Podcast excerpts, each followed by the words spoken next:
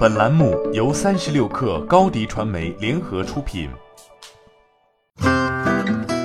本文来自三十六氪作者袁思来。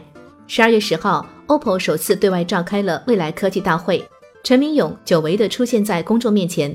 OPPO 很急于要展示自己的技术能力，而且开始正式进入物联网领域。和小米和华为常挂在嘴边的万物互联不同，OPPO 提出了一个万物互融的概念。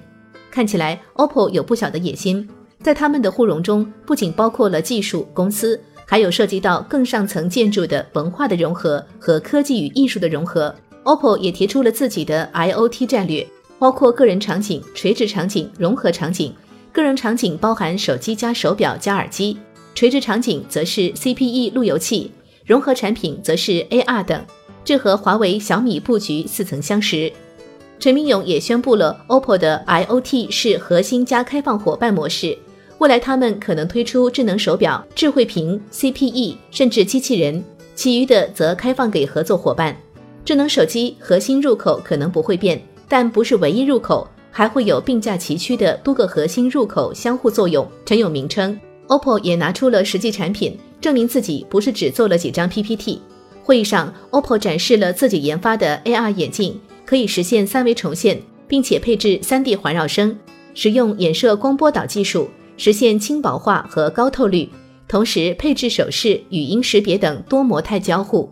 软件方面，OPPO AR 眼镜也配备各种 AR 内容、游戏以及服务，但具体是什么内容，OPPO 并没有详细说明。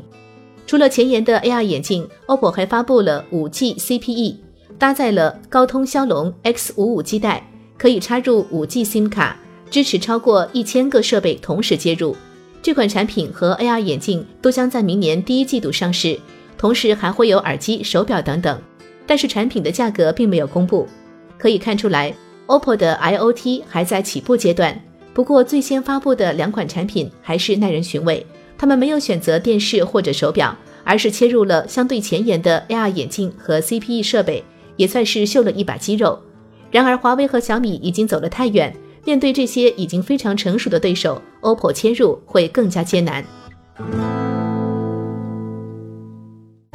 欢迎添加小小客微信 xs 三六 kr 加入克星学院，每周一封独家商业内参，终身学习社群，和大咖聊风口、谈创业，和上万客友交流学习。